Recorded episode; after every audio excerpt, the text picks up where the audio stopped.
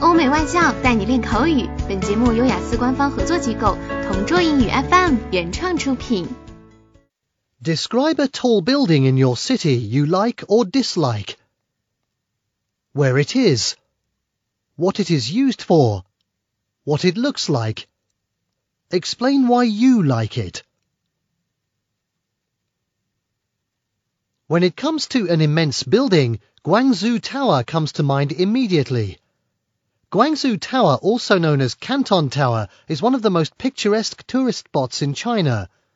It is widely known not only because of its function, but also its appearance. When it comes to its design, it has an hourglass shape with different colours of it at night. In the morning, the building is very calm, but at night, a lot of people really flock around the building because of its impressive colours and lights. Whenever we go there, the colours of this building are dancing gracefully and melodiously. Sometimes they often play some music which is in tune with the moving colours. On the top of the building, you could also view the breathtaking entirety of the city.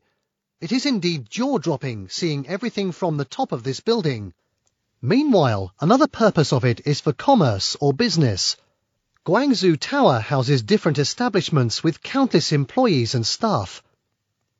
I really fancy this building since it contributes a lot to the tourism rate in my city. Because of this building, more investors and foreigners go to my city. This building stands tall and firm, which also symbolizes the people in my city. Just like the building, we always stand straight, despite of the hardships we encountered from the strongest waves of life. OK，以上就是今天口语话题的全部内容。想要免费获得雅思口语完整题库的小伙伴，快来关注微信公众号“同桌雅思英语”，回复关键词“口语题库”就可以啦。同桌祝你早日涂鸦成功！